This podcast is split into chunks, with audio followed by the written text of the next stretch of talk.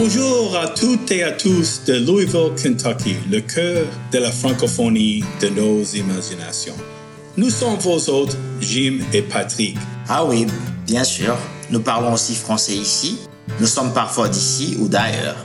Et nous partageons la langue de Molière, de Senghor et de la vie en rose. Enfin, décontractez-vous chez nous et soyez le bienvenu au cœur de l'Amérique et que les bons récits commencent à rouler. Hey, salut Patrick, comment ça va? Salut Jim, salut Jim. On est de retour. On est de retour et même on continue notre discussion sur les réfugiés. Et euh, j'espère que nos auditeurs là, ils ont bien apprécié votre encadrement de toute cette euh, histoire de comment ça marche au niveau international, se place euh, dehors des États-Unis et comment ça marche ici. Mais cette fois, on, a, on a toujours avec nous Mandela euh, Gapala qui travaille avec Patrick au Kentucky Refugee Ministries. Et comme j'avais dit avant, que Patrick est à l'autre côté des microphones cette fois. Et c'est, c'est moi qui travaille toute seule avec ces deux gars-là. Et puis, mais cette fois, on va parler un peu plus de ce que vous faites ici. Pas forcément seulement des de mécaniques de votre boulot, mais, mais comment ça se fait d'intégrer avec les familles, de voir les, le lutte qu'ils viennent ici pour voir les réussites et les choses? Par exemple, Patrick, euh, il, est euh, euh, comme case worker, je crois, c'est ça qu'on appelle en anglais, on dit.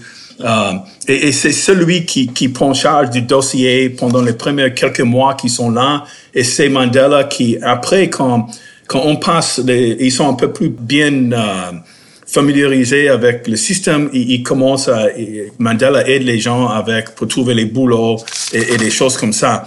Et donc, euh, Mandela, parle un peu de, quand, quand, dans, dans ton temps ici, en travaillant avec les réfugiés, euh, parle un peu de, de, cet élément humain entre toi et les familles et les individus. Euh. Oui, c'est avec une grande joie que je me retrouve dans euh, mon carrière, ce que je fais. Donc, nous prévoyons le service social aux, réfugiés. Donc, c'est une bonne chose que j'ai toujours aimé de faire. Alors, ce que nous faisons, euh, c'est surtout donc faire que le réfugié qui arrive à, à, travers Kentucky Refugee Ministries, donc il s'installe bien à Louisville. Donc nous prévoyons donc les ressources sociales et aussi euh, leur aider donc à trouver le travail et aussi les orienter euh, dans donc les domaines où ils veulent donc euh, faire euh, surtout c'est ce qu'on fait aussi euh, j'aime ça et je, euh, je voudrais continuer de faire ça. Mais est-ce que est-ce que comme, comme tu es du Congo, tu parles le français, tu parles autre langue assez couramment aussi, euh, une autre langue congolaise? Oui, je parle comme peut-être cinq langues donc Ouais. euh, qui se parlent au Congo. Peut-être que c'est une question bête, je sais pas. mais, une question. mais, euh, je sais pas si les élitistes qui, qui ont grandi à Ken, peut-être ils ne parlent que français et anglais. Ah, mais, je ne pense pas. mais, mais quand, quand tu, tu as par- tu as travaillé sûrement avec, avec les gens qui parlent une, une des, des cinq langues que tu parles. Mais, mais quand tu parles avec les gens qui ne parlent pas beaucoup d'anglais, comment ça se, ça se passe parfois? Euh, avec les gens qui viennent d'Afghanistan ou des, pays comme ça, les Somalie? Oui, euh, c'est un peu difficile. Donc, quand je travaille avec mes clients congolais ou bien qui, le clients africains, souvent ils parlent les langues que je parle et aussi c'est une bonne opportunité pour moi de continuer donc à parler, à utiliser donc mes talents de langue. Mais aussi quand je travaille avec les Cubains, aussi les Afghanistans, euh, je dois avoir un interprète. Donc, euh, je vais euh, envoyer, je vais avoir un interprète qui va faciliter donc la conversation. Euh, aussi, euh, nous sommes donc euh, contents d'avoir ces gens-là qui qui sont euh, qui ont qui veulent faire donc l'interprétation pour nous. Mais j'imagine comme Patrick, quand, quand tu as des clients qui parlent une des langues que, tu parles comme français et les autres langues euh, congolaises, ça, développe une autre relation et une certaine euh, euh, compréhension entre vous parfois, que c'est un gros avantage, n'est-ce pas? Oui, certainement, euh, c'est un avantage euh, de parler ou euh, d'interagir directement avec un client qui parle euh, la langue qu'on parle.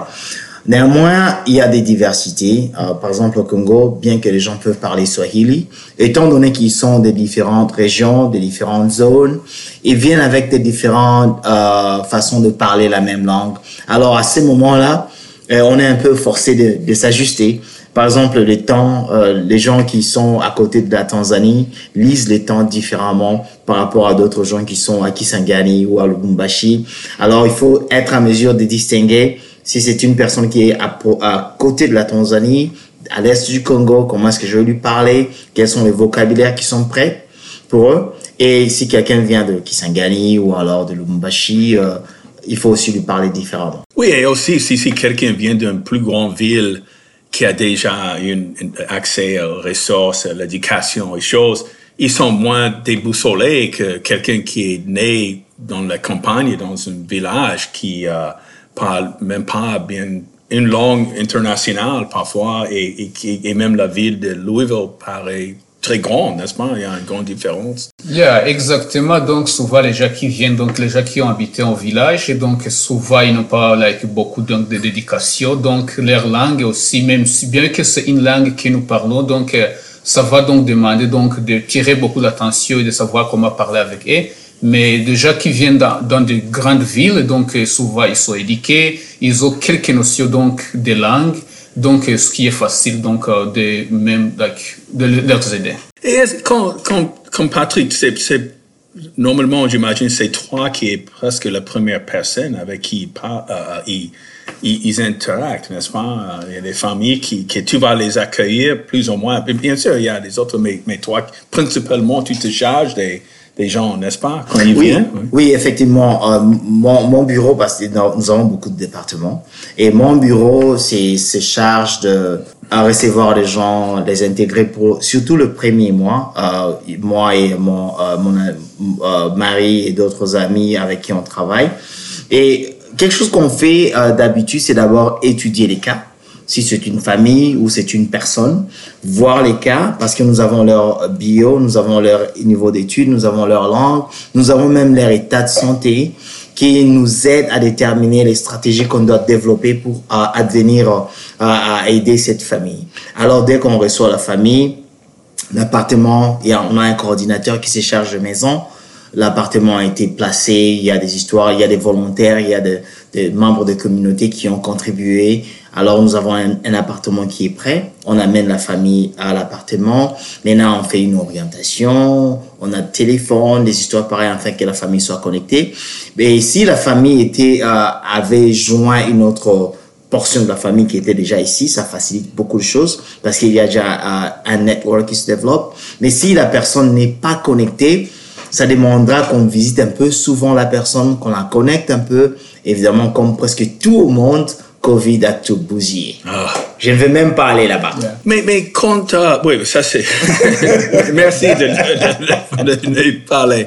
Um, mais, mais quand... Um, pendant les premières temps ici, et comme tu dis, ils sont pas bien connectés, ils sont un peu déboussolés dans une, aux États-Unis, dans une ville comme uh, Louisville, est-ce que c'est, ça, peut, ça se peut où tu reçoives un coup d'appel euh, très tard la nuit ou bien très tôt le matin ou le dimanche. Ou, ça peut arriver. Euh, oui. Dans ton cas, Patrick? Pas seulement dans mon cas, presque dans le cas de tout le monde. Parce que lorsque nous recevons nos, nos clients, nous avons euh, la liste des gens qui vont travailler avec eux une dizaine ou une vingtaine de personnes qui vont travailler directement avec eux. Et nous avons aussi des, leur numéro de téléphone. Alors, euh, si par exemple on t'appelait et que tu n'étais pas en ville, ils vont appeler quelqu'un d'autre.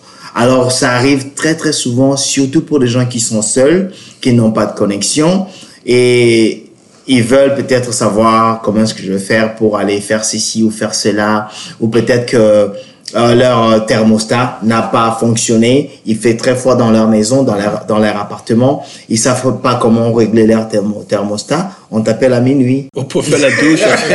il, y a, il, y a, il, y a, les douches que c'est pas évident comme que les gens qui viennent à notre maison. Comment tu fais fonctionner la douche ici? Yeah. Non, il faut euh, retirer le petit euh, truc qu'il y a. Donc, je peux pas imaginer même un, un, gars qui vient pour la première fois dans un tel pays. Mais une chose que tu as mentionné, Patrick, qui est intéressant, et je crois qu'on n'y pense pas, pas moi, en fait, comme l'état de santé, c'est, Parfois, on, on c'est comme un acquis, euh, d'accord, les gens, ils sont là, mais parfois, l'état de santé, s'ils sont très vieux ou bien ils ont vécu vraiment des euh, atrocités ailleurs. Et euh, comment tu, tu, as trouvé des cas où c'était euh, très difficile, l'état de santé de certains gens? Yeah, je vais peut-être parler un peu, peut-être Mandela va aussi Ouais. euh, continuer. Euh, L'état de santé est vraiment, vraiment, vraiment important parce que notre, tout notre programme est orienté vers l'autosuffisance. Nous voulons assez que nos clients soient à mesure de se prendre en charge. Et normalement, c'est après trois mois environ que les gens sont en mesure de s'intégrer, de commencer à travailler. Mais il y a de ce cas-là où, par exemple, c'est une euh, femme seule avec des enfants qui est malade ou qui a euh, une certaine condition médicale qui ne le- leur permet pas de travailler. Alors là, à ce moment-là, on doit réfléchir comment est-ce qu'on pourra aider la femme, la, la personne à avoir les soins de santé et ensuite on va l'envoyer chez Mandela pour réfléchir. on a des problèmes, donc on va les envoyer chez Mandela. Et donc, euh, Mandela, c'est toi maintenant que quand il s'agit de l'emploi, ça c'est vraiment euh, ton, ton truc là. Et donc, parle un peu de, de, de quand tu reçois le dossier de quelqu'un, comment tu commences à évaluer et, et le placer dans la communauté? Yeah, merci pour cette bonne question. Donc, quand je reçois donc les dossiers, ce que je vais leur demander d'abord, je vais donc euh, examiner ce qu'ils ont fait euh, dans leur pays avant de venir ici, Euh, leur demander aussi ce qu'ils veulent faire et aussi euh, je vais leur partager avec eux donc le travail que nous avons disponible et aussi je vais leur suggérer donc le travail dont je pense qu'ils vont bien travailler. Euh, et alors, on va, on va discuter avec eux, mais je leur donne donc l'option. Donc, souvent, je leur présente l'option, dire que voilà ce que j'ai, j'ai, ce, tra- ce travail ici, j'ai ce travail ici. Alors, ils choisissent. Ils vont choisir ce qu'ils veulent faire. Alors, quand ils choisissent ce qu'ils veulent faire, je vais leur demander s'ils ont le transport. Parce qu'on va regarder donc le transport. Est-ce que ces compagnies dont ils choisissent de travailler, est-ce qu'elles exigent donc quelqu'un de parler l'anglais ou bien ils exigent quels sont donc euh, les requirements? Qu'est-ce que ça demande de travailler avec ces compagnies-là? Alors, je vais leur euh, donc donner toutes les informations possibles. Alors, ils vont choisir. Quand ils choisissent, alors où on va voir s'ils sont qualifiés. Alors, si on pense qu'ils sont qualifiés, alors je vais aider donc à, donc à faire donc euh, l'application, donc euh, faire une demande d'emploi et aussi je vais donc organiser euh, l'interview avec les compagnies parce que des fois je vais être au milieu. Je ne veux pas que il n'y a pas de problème donc aux employés donc de contacter nos clients mais des fois ils ne parlent pas à l'anglais des fois ils utilisent ne fût-ce que WhatsApp alors je je préfère donc d'être au milieu donc pour faire la connexion. Donc après avoir mes clients ça après avoir que nous, nous connaissons où nos clients veulent tra- travailler alors je vais contacter l'employé et puis je vais les connecter. Puis je peux même les apporter pour la première fois pour l'interview parce que s'il ne conduit pas et que peut-être euh, ça peut prendre beaucoup de temps en, donc en bis, donc je vais euh, l'amener donc les amener à l'interview, puis coordonner donc tout euh, les, donc euh, tout, ce que ça demande pour qu'ils puissent euh, commencer le travail. Et donc, dans, ton cas aussi, euh, Mandela, donc un bon, bon pas, bon, un- un- un- une certaine responsabilité que tu as, c'est de parler avec les entreprises et, c'est-à-dire que comment trouve-t-on les boulots? C'est toi qui dois rechercher et ouvrir la porte ou c'est quelqu'un d'autre qui, qui organise euh, ces, entreprises ou ces usines ou c'est-à-dire que comment comment est-ce qu'il y a un renouvellement toujours dans ton cas? Tu consacres combien de temps rien en parlant aux employeurs et, combien de temps avec le, tes clients réfugiés? Oui, je suis en charge aussi de, faire la connexion avec les entreprises. Nous avons les entreprises dont nous, avons le partenariat, donc que nous de- qu'on communique donc des fois. Et puis, alors, euh, c'est moi et mon équipe. Donc, si je dis moi, c'est pas moi, c'est dans, dans le bureau, c'est moi et mon équipe. On est à trois. Alors, c'est nous, on, on- oui, on va se charger donc de, de parler avec euh, donc, euh, les, les, les- les entreprises et aussi les clients et les connecter donc, pour qu'ils puissent travailler. Et Patrick, comme euh, si on, on prend un mois typique, et c'est difficile à dire ça parce que bon, ça, ça varie, ça dépend de, de toutes sortes de choses. Et surtout comme dernièrement, on a eu une petite euh, augmentation de, de réfugiés d'Afghanistan. Mais, mais quand tu, te charges d'un cas, disons, euh, que ce soit d'un individu ou d'une famille, combien de, par mois est-ce qu'il y a des renouvellements des cas? Y a, tu, tu, passes à peu près deux, trois mois avec chaque euh, famille ou chaque individu, plus que ça? C'est-à-dire que quel est le volume des, des, gens qui passent par ton bureau le long d'une année ou par mois ou semaine? Ou... en général, euh, ça c'est une très très bonne question. En général, euh, selon la loi, on peut travailler avec une famille jusqu'à environ 5 ans, une famille ou un cas. Et, mais il y a de, ce qu'on appelle des benchmarks, c'est-à-dire des objectifs.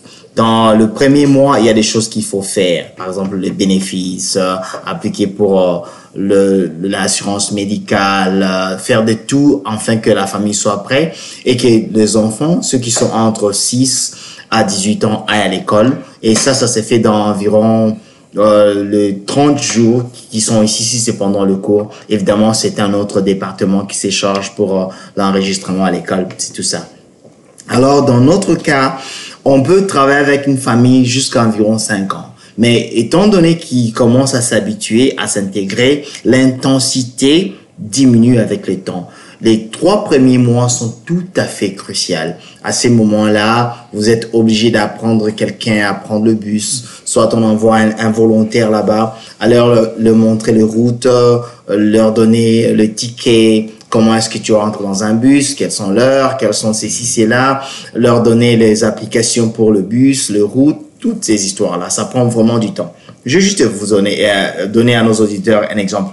Supposons que il y a quelqu'un qui se charge maintenant de vos factures, quelqu'un qui se charge de vos rendez-vous à l'hôpital, quelqu'un qui se charge de vous rappeler quand est-ce que vous devez aller à votre travail. C'est un peu ça le cas du, de, de case worker de l'agent euh, euh, social qui travaille avec vous. Il est la personne est en charge de vous aider à contacter votre docteur. Peut-être euh, on va envoyer quelqu'un pour vous prendre dans votre rendez-vous ou alors euh, payer vos factures, l'électricité, de l'eau ou quoi que ce soit. Et même des fois, lorsque vous êtes à court, à court de nourriture, c'est cette personne-là qui vous cherche à, qui cherche à vous amener à truc, euh, aller à faire des achats pour euh, votre nourriture. Et donc, tu, tu, travailles en équipe aussi, vous divisez les, selon les besoins de, de, la famille ou le niveau aussi, comme certains niveaux des gens qui se débrouillent un peu plus facilement qu'un autre niveau. Donc, ils sont combien qui travaillent avec toi en, plus prochement que, que vous allez entre vous parler de, de chaque jour et des choses qu'il faut faire? Nous, nous sommes environ, je crois, huit qui travaillent directement et aussi nous avons de volontaires. C'est pourquoi dans notre euh, épisode précédent, on a dit qu'il y avait une communauté qui nous soutenait. Sans les volontaires et les, et, les stagiaires, hein, les stagiaires, on ne serait pas à mesure de faire ce travail.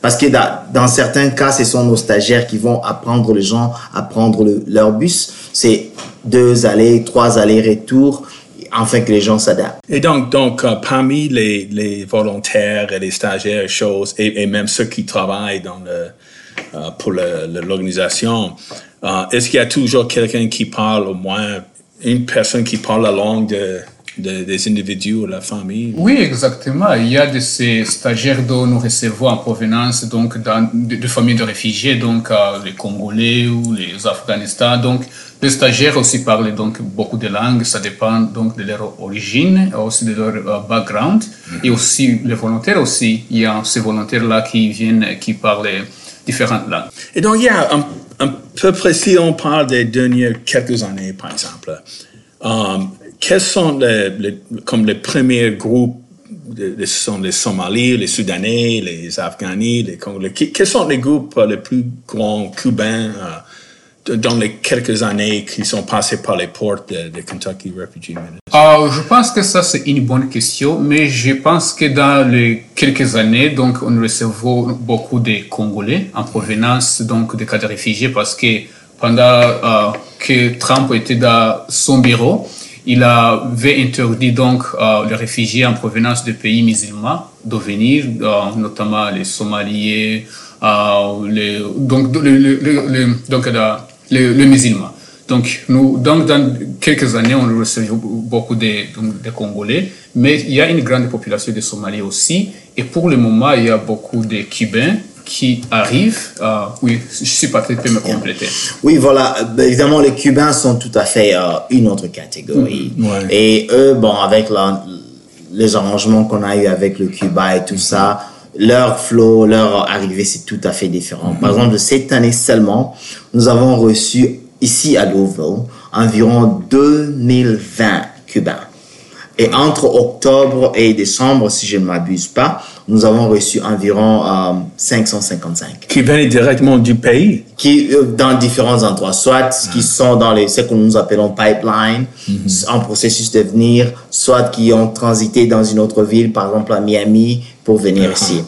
Maintenant, euh, le groupe, comme tu, as, comme tu as posé la question, le groupe, ça, ça dépend de, de violence, ça dépend de détermination présidentielle aussi. Comme Mandela a dit, pendant l'administration Trump, les choses ont baissé en ce qui concerne les, les arrivées de réfugiés. Mais en termes de population, jusque-là, les Congolais euh, représentent une bonne quantité de nos clients. Et actuellement, euh, étant donné que les Afghans sont déjà ici aux États-Unis dans les différentes euh, bases militaires, nous recevons beaucoup, beaucoup de, euh, de, des Afghans. Ouais, ouais, et euh, ça, ça, ça me surprend pas parce qu'on a et, et j'imagine qu'il y a des vagues, qu'il y a un moment où il y a énormément de gens et puis peut-être tu vois plus des gens d'une certaine nationalité, comme tu dis que ça change beaucoup. Et donc, euh, Patrick, on était en train de parler un peu euh, avant de, de, faire cette euh, balado-là et tu parlais un peu d'une famille qui, qui t'a remercié. Parle un peu, ben, ça c'est une chose qui est importante aussi. Parle un peu de ces, moments qui sont humains entre, nous. Oui, euh, voilà. Une, une de nos euh, une amie à nous avec qui on travaille, Dr. Khan Goulale, dit souvent être réfugié, c'est comme si vous sautiez d'un d'un certain deux ou troisième étage alors qu'il est sombre. Vous ne savez pas où est-ce que vous êtes en train de partir. C'est-à-dire, c'est un saut dans l'obscurité vers l'inconnu. C'est ça. J'espère que j'ai représenté bien ces idées. Alors, vous recevez une famille de 10 ou une famille de 8. Vous avez beaucoup de questions sur leur, leur adaptation. Il y a des cas de maladie, il y a des cas de ceci, il y a des cas de cela. Et des fois, c'est dur. C'est dur avec tout le monde. Et enfin, enfin, la famille a trouvé de l'emploi. Mandela et son équipe ont fait leur miracle. Je ne sais même pas comment ils font ça, mais la personne travaille déjà. Et vous dites, enfin, c'est fini. Et vous espérez de tout votre mieux que cette famille-là reste dans les, rails et ils vont continuer. Et euh, une fois, bon, ça nous arrive plusieurs fois d'ailleurs. Une fois, j'étais dans mon bureau, c'était vers la fin de la journée, très fatigué je me cherchais, j'ai cherché donc à quitter le bureau et mon téléphone sonne. On me dit, il y a une personne qui voudrait me voir. Et c'est une personne qui a environ trois ans. Je me suis dit, oh, man, il y a encore un problème à régler. Mon cœur a sursauté. Alors, je me suis dit, bon, je vais quand même recevoir la personne. Mais je, je me disais, j'avais cette appréhension de ne pas vouloir résoudre notre problème vers la fin de la journée. Alors, la personne arrive. Elle me dit, je suis seulement venu vous dire merci. Et, ça, c'est très simple, mais c'est très fort, n'est-ce pas? Oh, oui, oui. Euh, et c'est rare aussi. et, est-ce qu'on t'a jamais remercié? oui, on me remercie souvent, on me remercie souvent. Euh, ça m'est arrivé donc pendant l'été, donc je faisais donc le volontariat avec euh, donc le Public Health Department. donc je faisais le volontariat donc pendant les vaccinations de Covid-19. Alors j'ai rencontré donc les gens qui étaient là donc pour se faire vacciner. Puis ils m'ont dit, ah, ça, ce que ça, c'est Mandela, parce que j'avais une masque, ils ne me reconnaissaient ah. pas très facilement. Et puis ils m'ont demandé, ça, c'est Mandela avec KRM. J'ai dit, oui, ah, oh, merci beaucoup pour votre travail. Pour le moment, je travaille. Dans notre famille, nous avons des véhicules. Donc, euh, la vie marche donc dans une bonne direction. Alors, merci pour vous et aussi merci pour KRM en général. Mais, c'est ça, un petit remercie parfois avoir très loin, n'est-ce pas? Et comme tu dis, Patrick, tu es fatigué, tu es dans ton bureau. Mm oh là là, il y a quelqu'un que j'ai pas vu depuis quelques années, qu'est-ce qui lui, arrive? Et, et, je veux juste te dire merci. Et donc, je vous remercie euh, beaucoup. Et, euh, et, donc, je crois qu'on va reprendre cette conversation une autre fois parce que ça continue. C'est une, une grande, grande euh, histoire, quoi, qui nous touche euh, tous et on voit à Louisville le changement que j'avais exprimé énorme dans notre communauté. Et euh, c'est une ville maintenant, grâce aux, aux immigrés, aux réfugiés, qui a enrichi énormément notre euh, société ici. Euh, merci les gars. Oh, merci à toi Jim, merci. Merci Jim et merci euh, Patrick. À la prochaine. Et Patrick, tu commences à reprendre ton boulot la prochaine fois. Yeah, définitivement. ok, ciao. Yeah, ciao, ciao. On vous remercie d'avoir passé un bon moment chaleureux avec nous aujourd'hui. On vous souhaite les meilleurs vœux de chez nous à Louisville, Kentucky. Au revoir les amis et à la prochaine.